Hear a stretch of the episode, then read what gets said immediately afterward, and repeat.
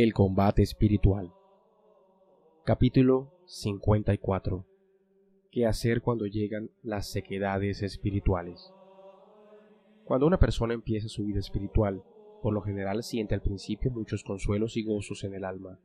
Es lo que los autores llaman las dulzuras de Dios. Le parece hermoso orar, le encanta leer libros espirituales, siente fervor al recibir los sacramentos, etc. Esto es muy provechoso porque entusiasma por la vida de fervor, de piedad y anima a seguir adelante en el camino hacia la santidad. Un peligro y una norma.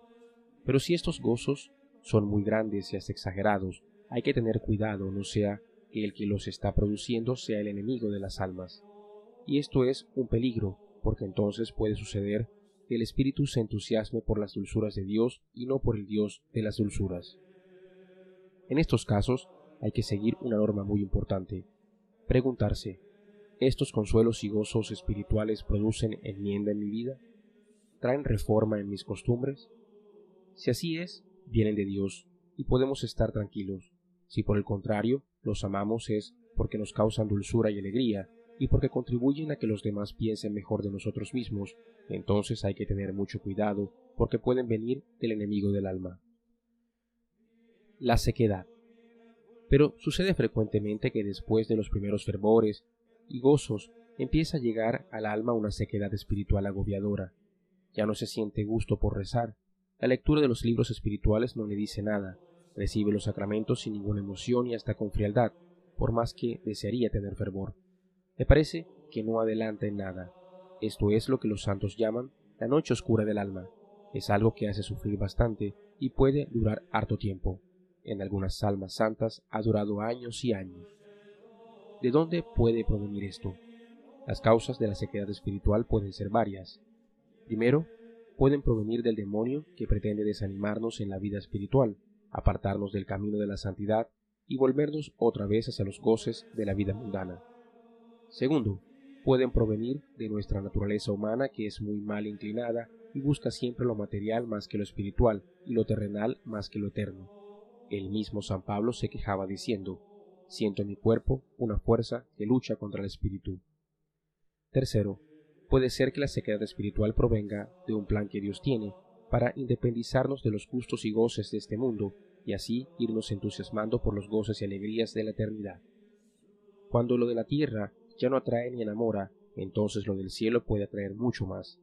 Puede ser también para que con este sufrimiento paguemos a Dios algunas de las deudas que tenemos por nuestros pecados y aprendamos a comprender a quienes están pasando por esta situación dolorosa. Otra razón podría ser que nuestro Señor nos tiene preparados tan excelentes premios en el cielo que nos permite fuertes sufrimientos en la tierra para que con ellos nos ganemos esos gozos que nos esperan en la eternidad. ¿Qué hacer cuando nos llega la sequedad? Ante todo examinemos si no será que en nuestra alma hay algún defecto que le está disgustando a Dios, alguna falta repetida que nos quita la devoción sensible. Si así es, tenemos que dedicarnos seriamente a corregir ese defecto y evitar dicha falta, no tanto por volver a gozar de las dulzuras espirituales del fervor, sino sobre todo por evitar lo que ofende y desagrada a Dios.